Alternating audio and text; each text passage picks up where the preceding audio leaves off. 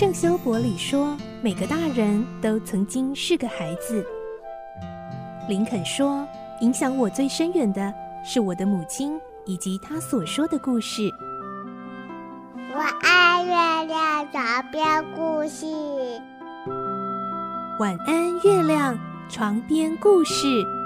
小青姐姐邀请每一位大孩子、小孩子一起听故事，不管多忙，也要和你一起听故事。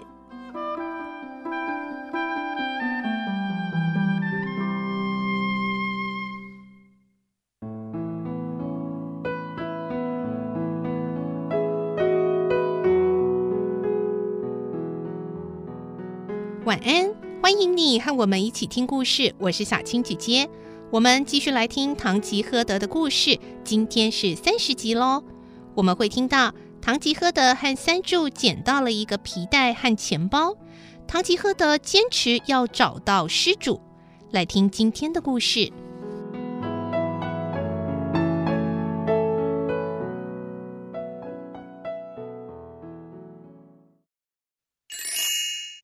唐吉诃德三十集：牧羊人与年轻人。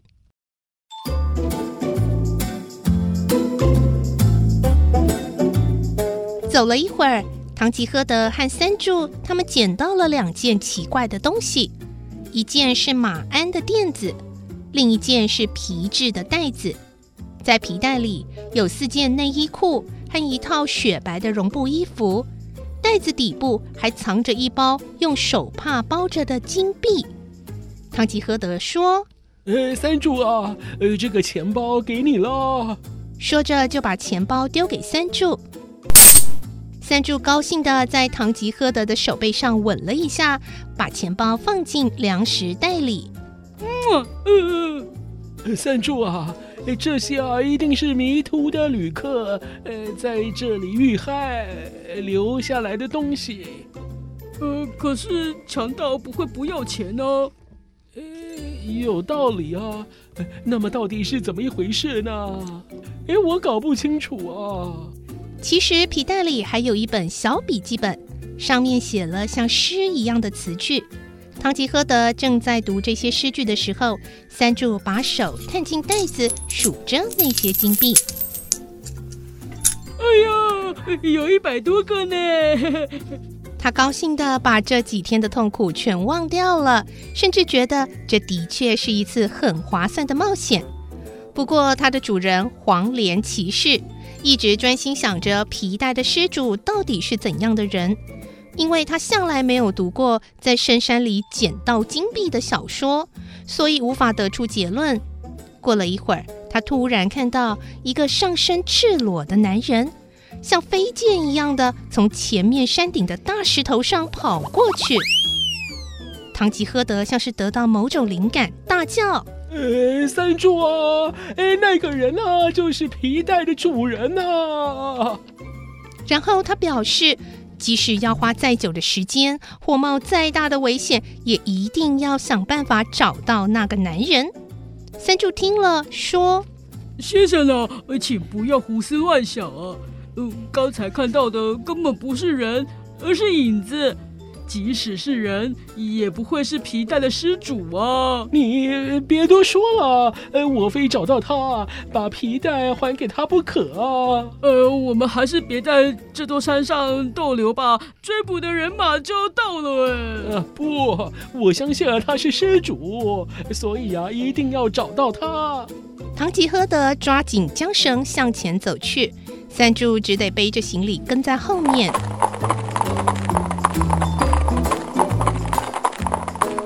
走了一会儿，看到一批驴子尸体被野狗和老鹰吃得面目全非，惨不忍睹。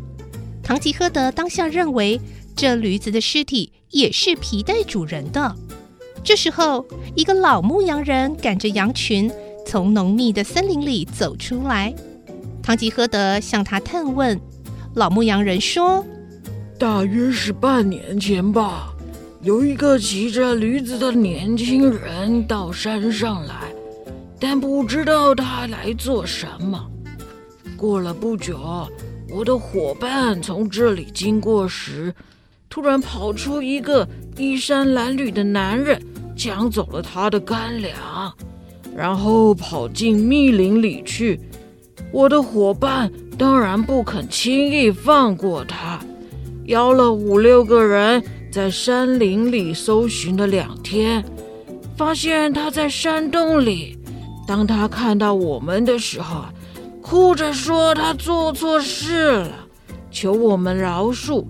可是过了一会儿，他又站起身来，猛力推倒我们其中一个伙伴，又往密林另一头跑去。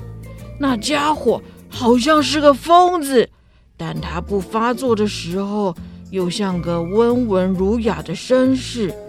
我想啊。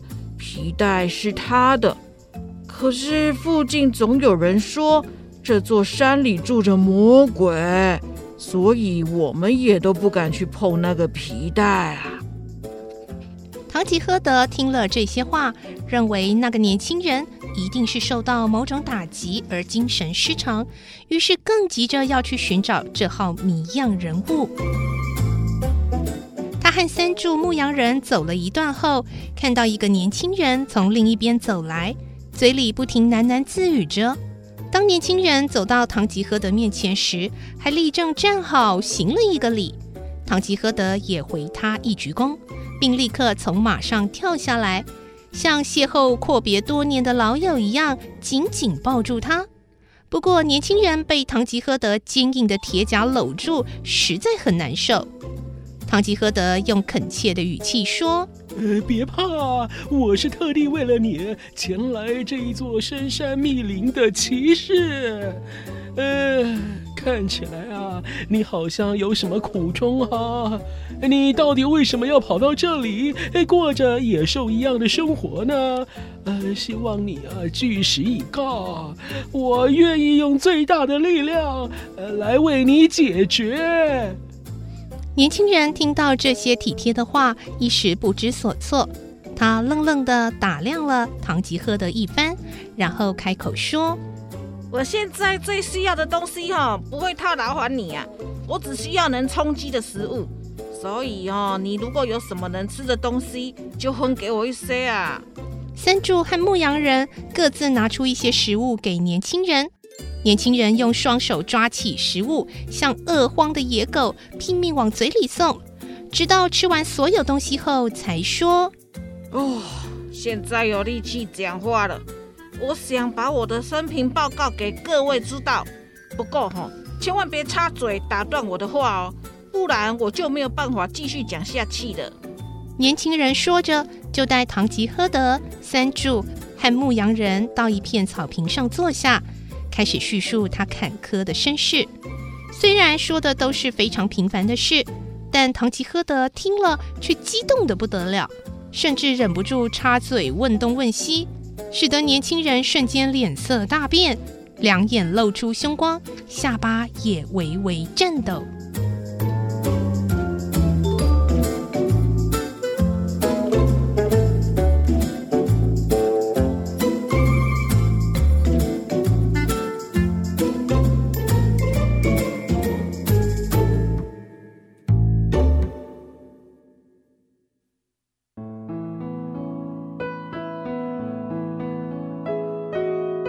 今天的故事就先听到这里喽，明天继续来听堂吉诃德的故事。我是小青姐姐，祝你有个好梦，晚安，拜拜。小朋友要睡觉了，晚安。